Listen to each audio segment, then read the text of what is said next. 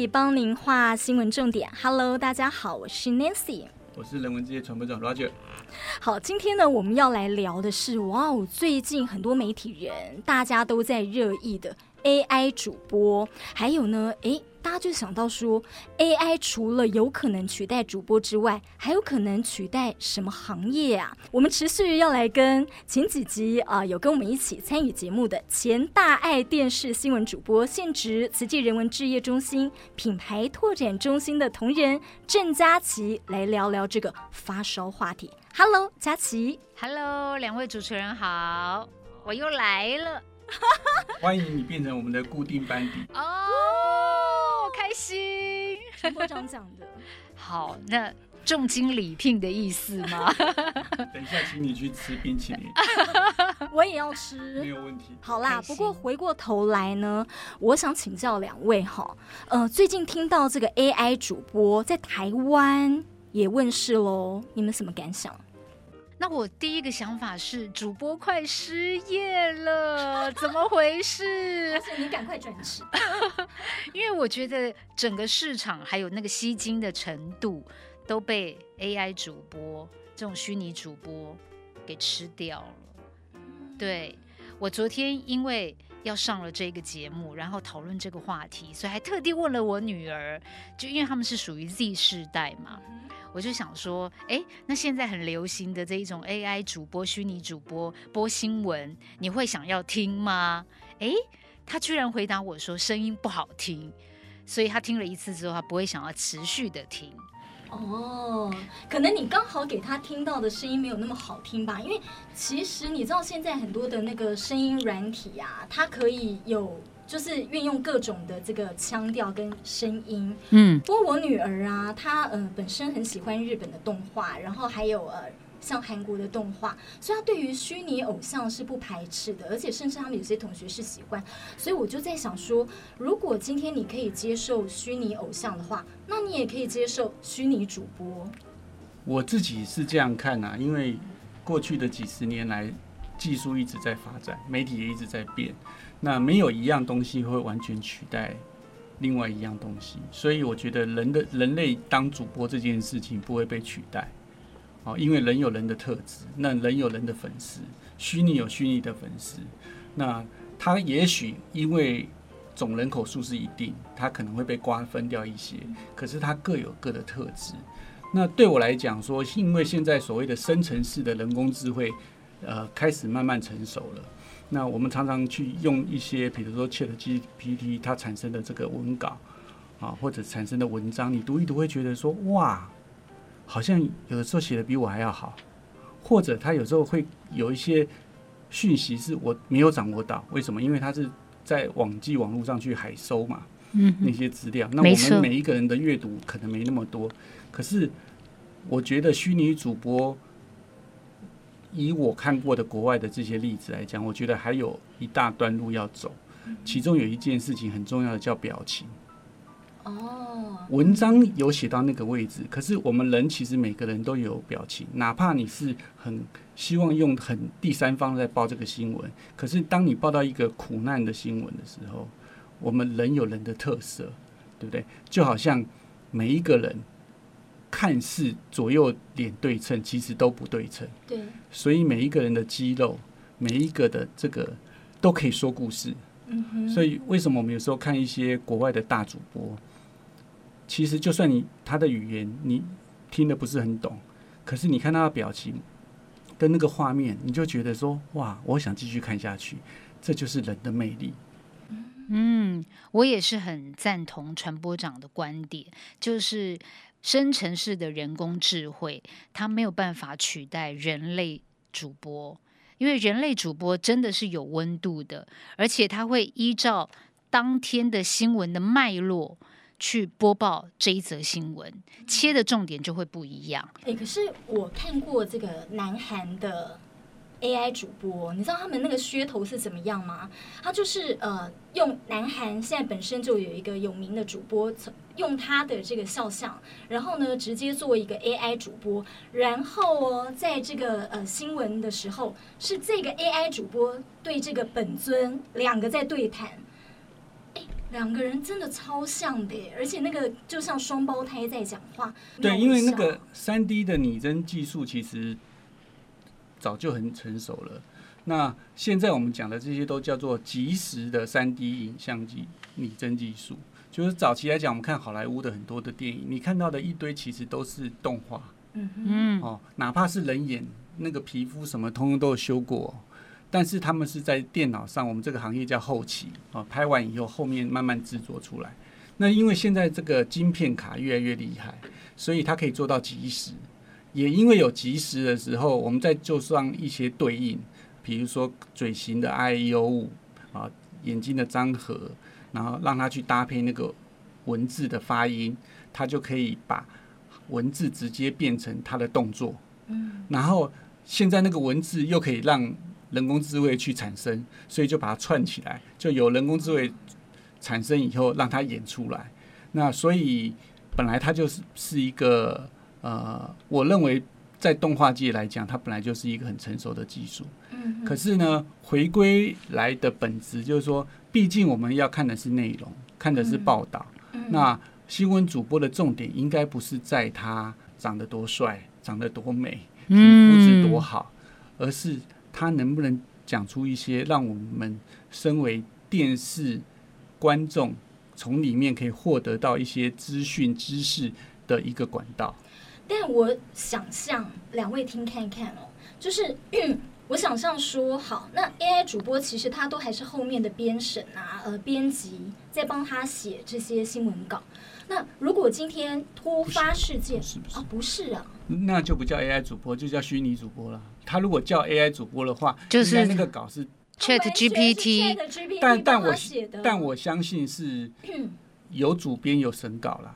但是我听说民事的新闻，它是由人去写稿子。哦，那就不是对，那就不是 AI 主播。对，我昨天看了找了资料是这样子。就是因为 NCC 有强调说，刚好民事新闻最近要换照嘛，那就有讨论到这一题，就是它到底合不合法？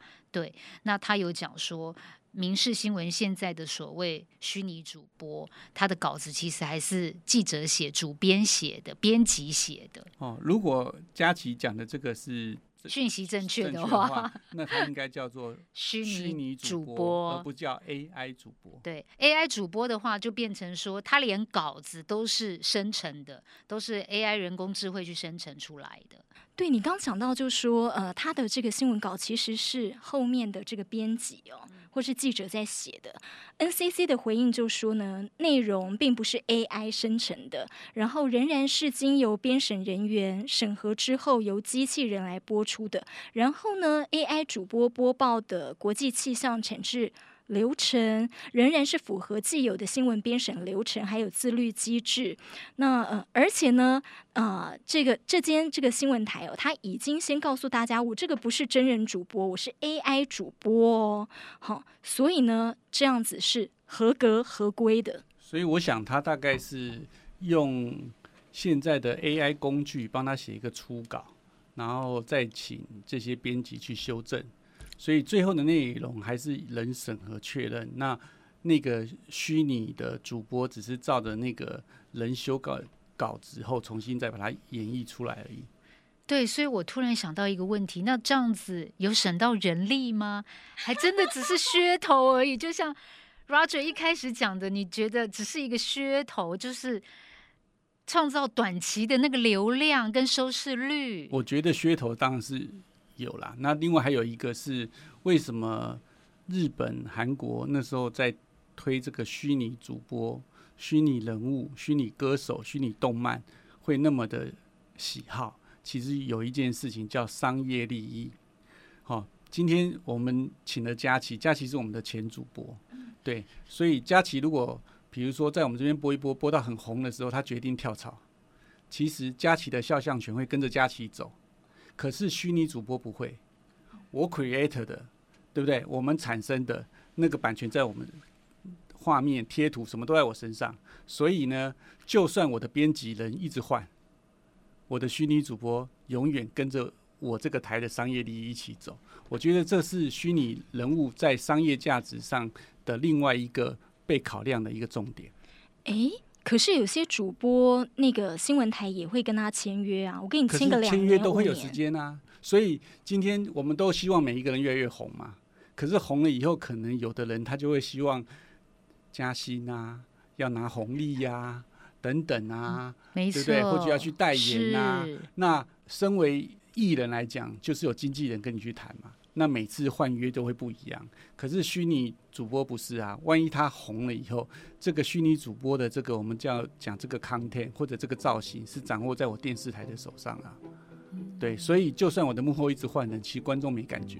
而且其实所谓的虚拟主播、AI 主播也好，它很重要的一大特色就是它不会累，所以它是可以二十四小时去工作的。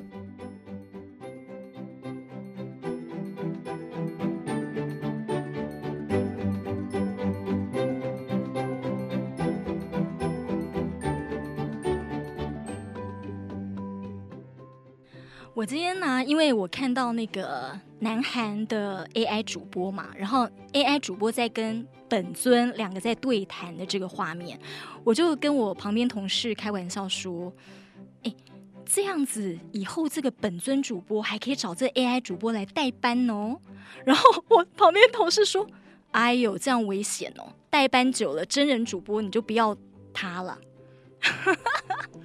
所以没得混的意思就对了。哦。可是他如果是完全用那个人去做 copy 的时候，其实肖像权的争议上还是有的。哦，其实现在因为科技进步太快哦，全世界包括欧洲、美国，其实有些法令也不见得跟得上。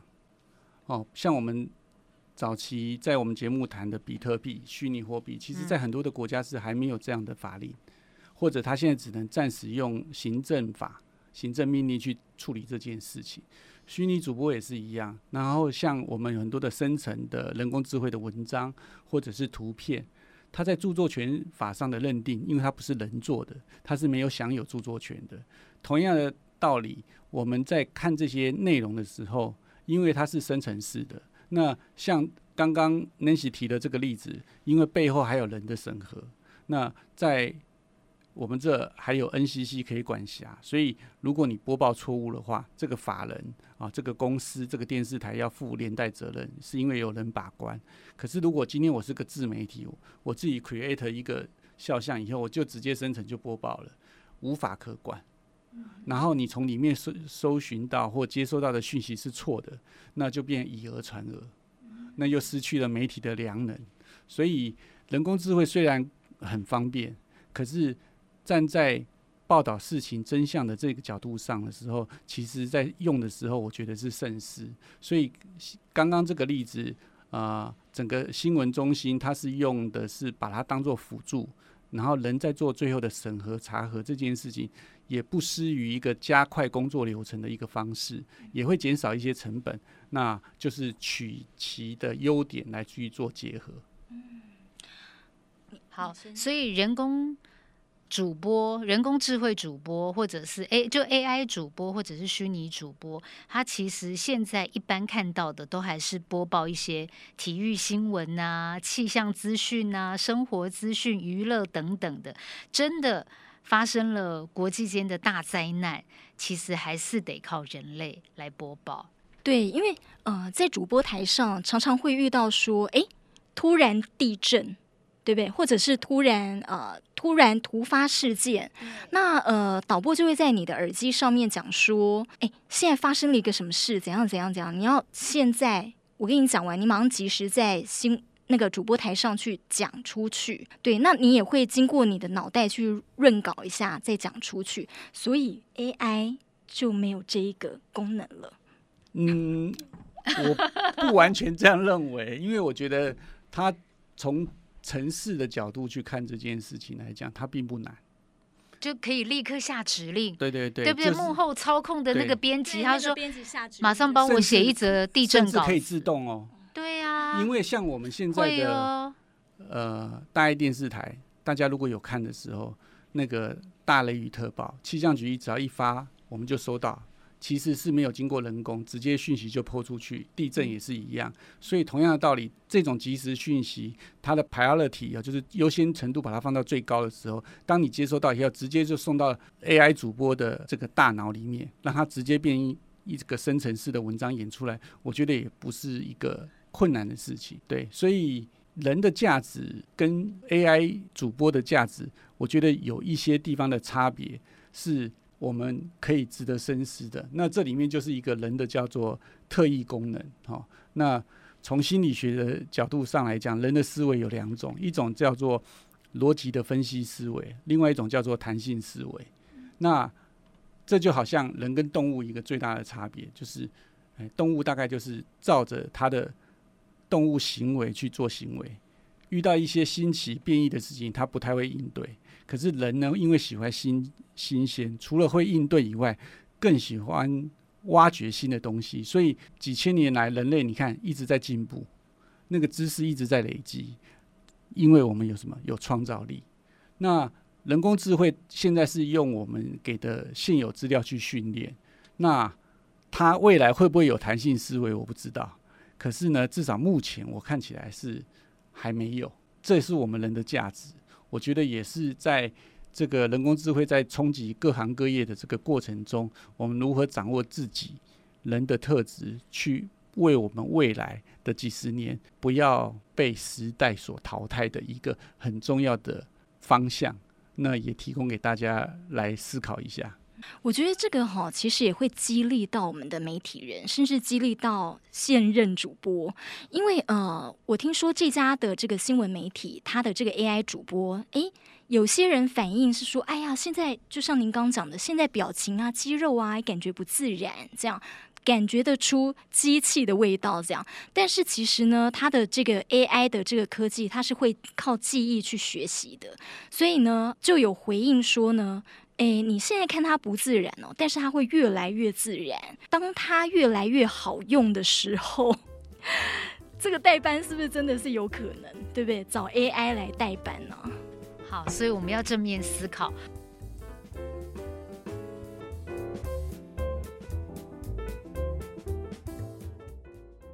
我刚才想到的就是说啊，假设现在真人主播。在播新闻，然后突然发生了地震，所以他可能及时的反应，对，那播出来的东西可能是比较有人味。那 AI 主播的话，靠的是幕后那一个人去下达指令，然后他生成稿子，然后播报出来，所以幕后的那一个人指令要够精确。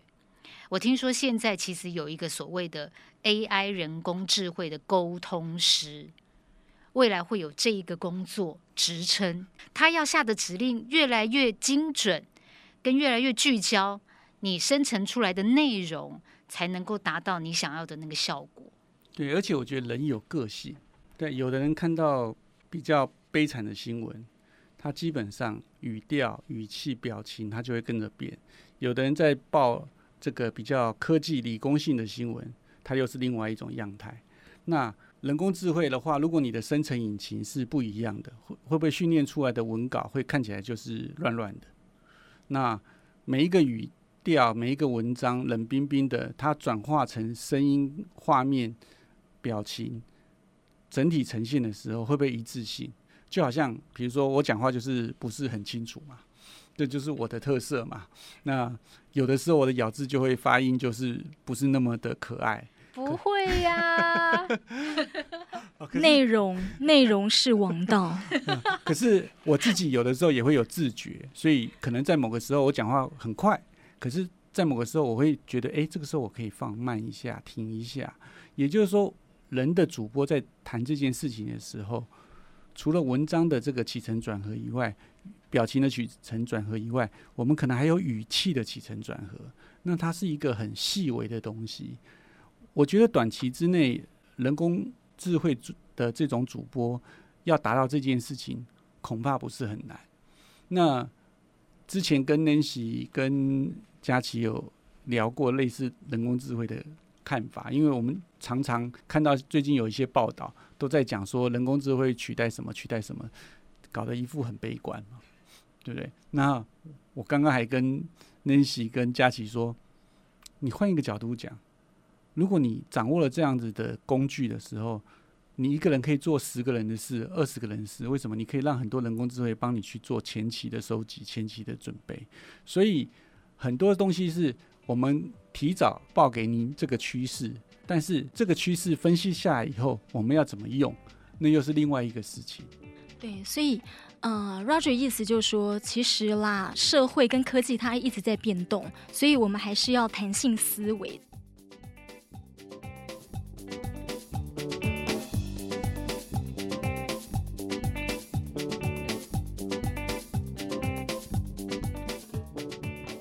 的确，呃，我看到了这个呃数位时代哦一篇文章，他是这个知名的机器人创造家，他也是这个呃 Singularity Net 的这个创办人、执行长，他就说，呃，其实如果 AI 会取代人类的工作。嗯、呃，反而是好事。呃，有部分的观点跟您一样哦，就比方说他讲到现在高龄化，那有很多需要照顾的，可是偏偏呢，现在照护这样的工作，这样的服务人员比较少。那这个时候呢，如果今天我们有机器人取代的话，诶，不是也很好吗？我曾经在荧光笔的很早之前的一集有讲过一个我自己推断的未来的趋势。那这个趋势呢，就是说。当将来人工智慧发展到某个极致的程度，机器人发展到某个极致的程度，而两个可以结合的时候，有可能全世界变成一个乌托邦。为什么？因为人都不用做事了，就让这些机器人去种田、去工作，那人去追求更高层次的一件事情啊，也许是心灵，也许是艺术啊等等。因为为什么？因为可耕地就这么多，对不对？然后需要就这么多。虽然它可能是蛮遥远的事情，可能我们这辈子都看不到。不过，我觉得这也是人类之所以当人类有趣的地方，因为我们一直在进化。那不用抗拒那个进化，因为这种进化就像刚刚那位专家讲的，它不是坏事。会担心的，通常大概就是呃拒绝学习。所以我觉得终身学习这件事情其实是蛮好的。前两天我跟来我们这个广播中心实习的同学稍微聊了一下，我跟他讲说，在我念书的年代，会打电脑字，做成电脑档案，哦，那时候可能用的叫 PE2、DW2，已经很不错了。那时候还没有 Excel，那时候有的比较跟我。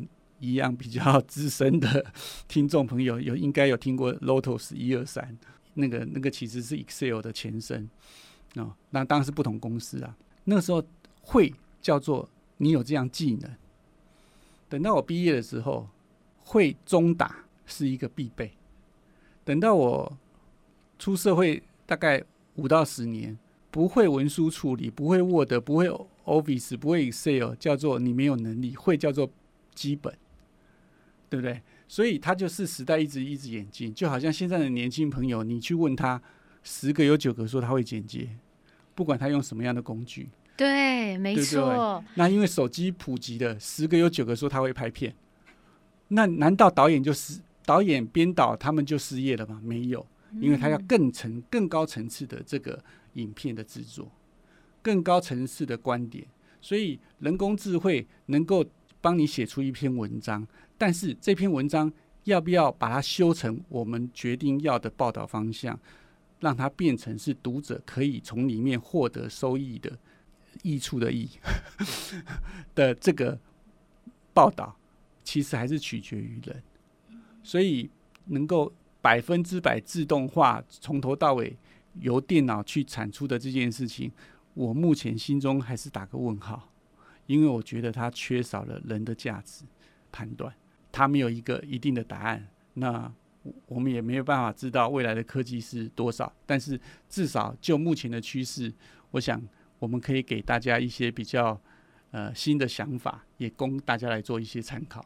好，我听懂了。所以其实我们也不用太悲观，对不对？因为即便机器人或者是 AI 人工智慧取代了呃劳力型的那些工作，但是我们人类可以往更高层次的去追求分析啊，或者是研究啊，这一些可以更投入精准的人力。哎，我们是不是应该要转换个心情来问问看？你觉得在生活周遭当中，哪一样的工作最需要人工智慧，最需要机器人？我可不可以分享一个 我想很久的事情？因为我以前的工作是非常非常的紧凑，我每次最讨厌坐在那个化妆间要化妆，因为即便是十五分钟，他快速的帮你头发吹好、脸画好，但我都觉得那十五分钟对我来说超级宝贵。我每次都希望有那个哆啦 A 梦的那一种 抽屉或箱子，我进去，我出来，全部都弄好了。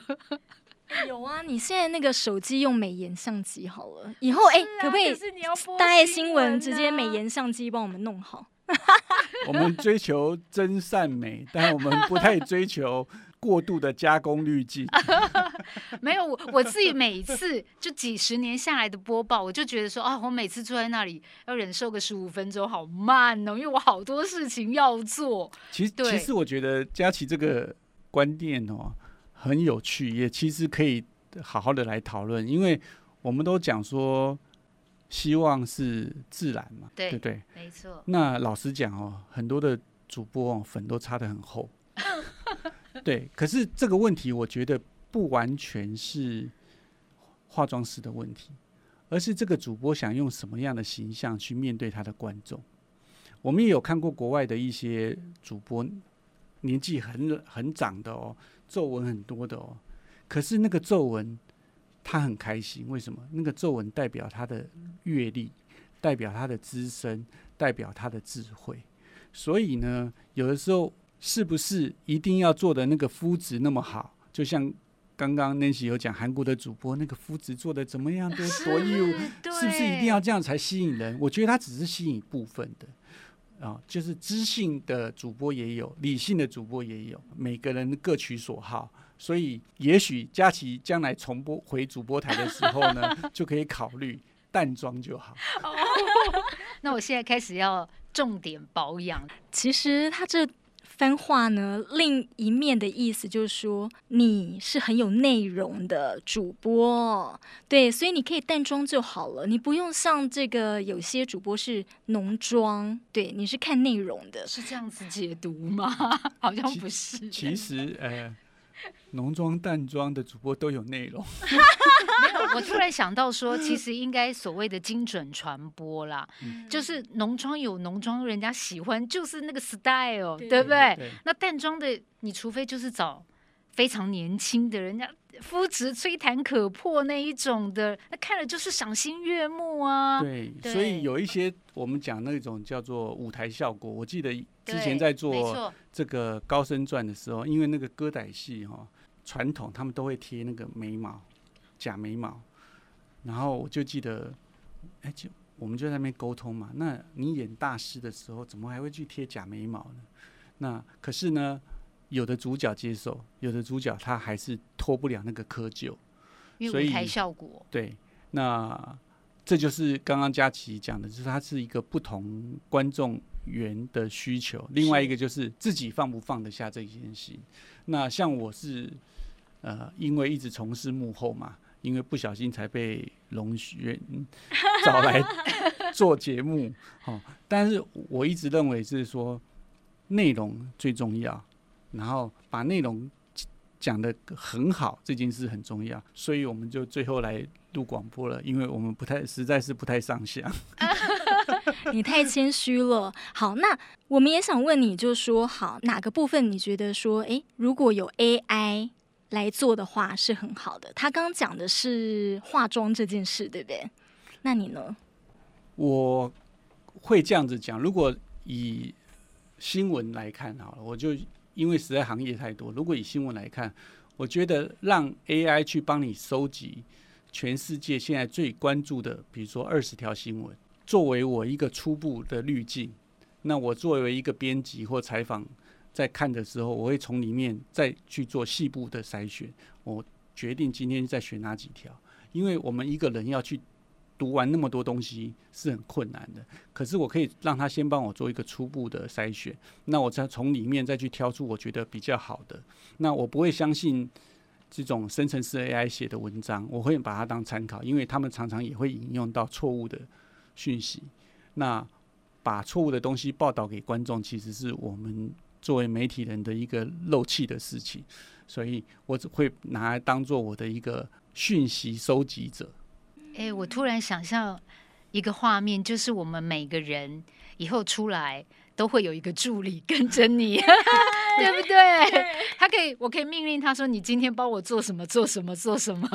好好玩哦！像我。前一阵子看到那个 App，你装到手机里面，它就是一个很及时的翻译助理。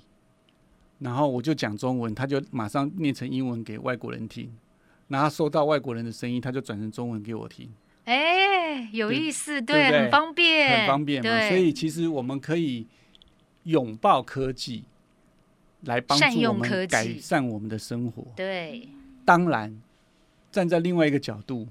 越用，可能我的英文会越退步，所以我还是要回归来讲，人还是要保持自己的一些本职学能的强化。好，那我就这个呃借用一下佳琪刚才的这个创意哦，我希望呢以后真的有一个 AI 助理，呃，也借用这个 Roger 的。比较深度的思维哦，虽然呢，我们有了助理之后，但是啊，我们不能够真的凡事都靠他。诶，我还是要有我的这个决定的这个策略，或是啊大方向、大问题这些呢，诶，我还是要有我的这个决策的能力。他只是助理而已哟，所以我们不要太悲观，对不对？不要担心啊，工作会被 AI 取代，其实是相辅相成的。新闻荧光笔帮您画重点。我们下回见，我还会再来哟，欢迎欢迎，拜拜，拜拜。